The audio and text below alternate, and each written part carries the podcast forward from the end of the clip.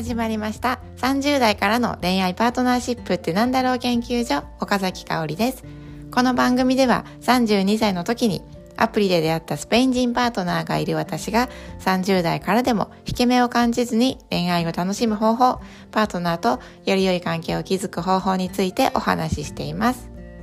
今日のテーマは男なのに泣くなんて。男性が人前で泣くことについて。私が感じていることをつらつらとお話ししてみようと思います。今日このテーマを取り上げた理由はですね先日のね音声配信でもお話ししたんですが私がパートナーとねスペイン人のパートナーと話し合いをしながら2人とも泣き出したっていうことがありました。でパートナーはね私の前で泣いたのは初めてだったんですがその時に「香りの前で泣きたくなかった」って言われたんですよね。で彼のねプライドがちょっと傷ついているような感じが感じをね私は受け取りました。で改めて、まあ、なんでねあのパートナーが香りの前で泣きたくなかったって言ったのかなっていうのを考えてみました。でこれはまあ彼に聞いたわけじゃないので私の予想なんですけど、まあ、今度聞いてみたいなと思ってるんですが、まあ、なんで泣きたくなかったのかなっていうのを考えてみると男なのにっていうのが大きいのかなっていうのを一つ思いました。あともう一つは、まあ、性別関係なく人前で泣きたくない、まあ、友達の前でも家族の前でも、まあ、仕事場でもとにかく恋人の前でもとにかく人前で泣きたくないっていう、まあ、こういう気持ちがあるのかなって思いました。で実際にパートナーが泣いた時に私自身がどう思ったかっていうととにかくですねめっちゃびっくりしました。え泣いたと思ってすごくびっくりしたんですよね。でも同時にですね、まあ、嬉しいっていう感情もありました。でこれは何でかっていうとパートナーはですね、まあ、口数がどっちかというと少ないタイプだしあんまりこう感情を表に出さないんですよね。嬉しいとか悲しいっていう時にこうあんまりこう私ほど出さない私は結構出すんですけどなんか彼は出さないんですよね。なのでだからこそこう、うん、なんか彼がね心を開いてくれたような感じがしました。なのでねとっても嬉しいなって思ったんですよね。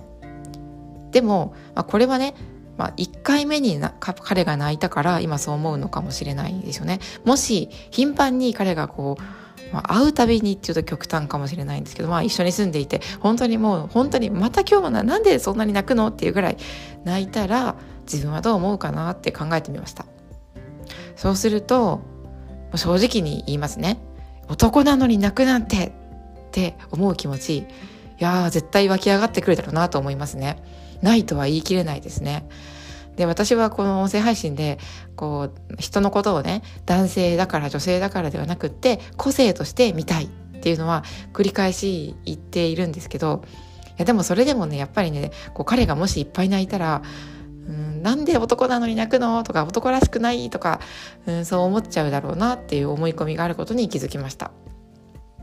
でねでもなぜ私は、ね、人のことを個性で見たいっていう気持ちがあるかっていうと、まあ、まず自分にすごく思い込みがあるからなんですよね男なのに女なのにっていうのが、まあ、自分の中にまずあるそこにあることに気づいているから個性で見たいなって思うんですよね。であと男なのに女なのにっていうこの基準？この物事の基準っていうのはもう完璧に世の中の基準だなって思うんですよ。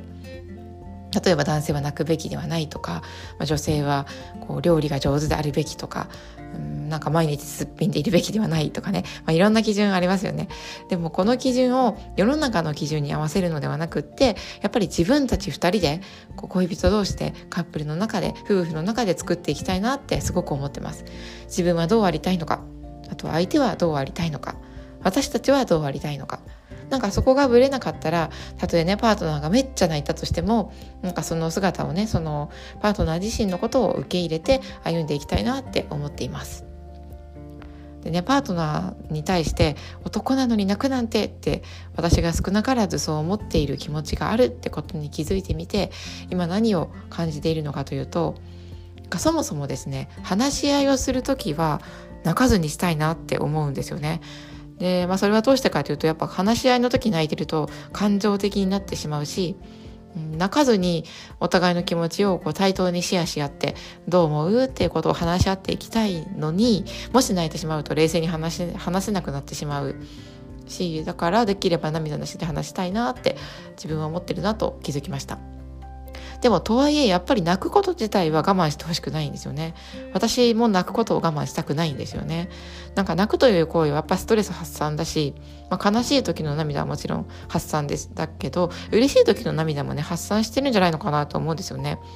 こう感情をねこういっぱいこう出しているということなので。だからね泣くことで発散できることもあるしうん、もう一つ大事にしたいのは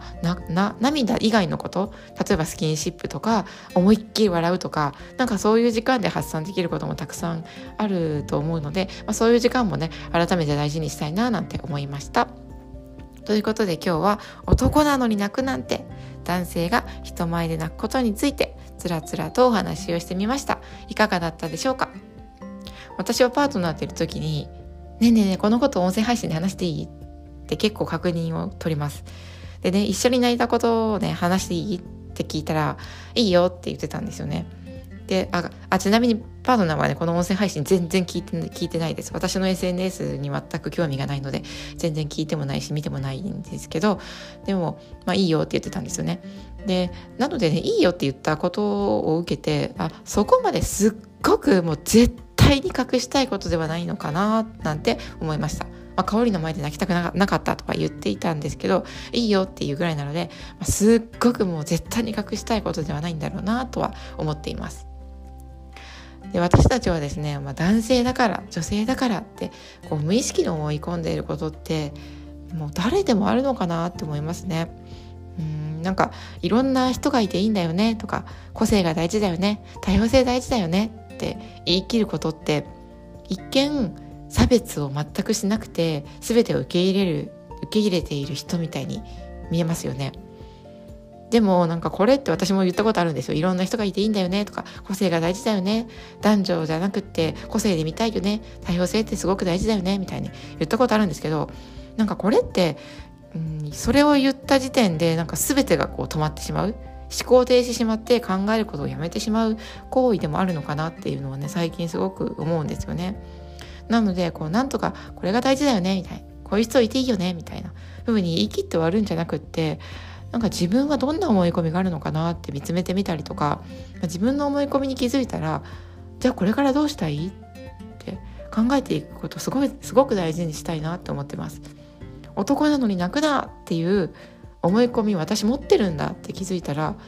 じゃあそれからどうしていきたい？って考えていきたいんですよね。例えばねこれからもし自分が将来男の子を出産したとして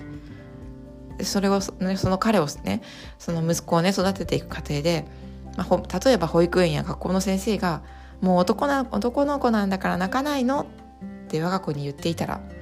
とかあとは例えば、まあ、自分のパートナーとか、まあ、自分の両親とかうんと夫のご両親が男の子男の子なのに泣かないの？って言っていたらあとはまあ近所の方とかとにかく自分と息子を取り巻くいろんな方が「男の子なのに泣かないの?」って言ったら私はどうするかなってなんか本気で考えてみることって当事者として考えてみることってこういうことなのかなって最近思ってるんですよね。なんか自分事としてかんこととして考えるそれってこういうことなのかななんて思ってます皆さんはどんな風に思いますか？今日の放送を聞いて何か考えるきっかけにしていただけたら嬉しいなと思います。今日もありがとうございました。じゃあまたね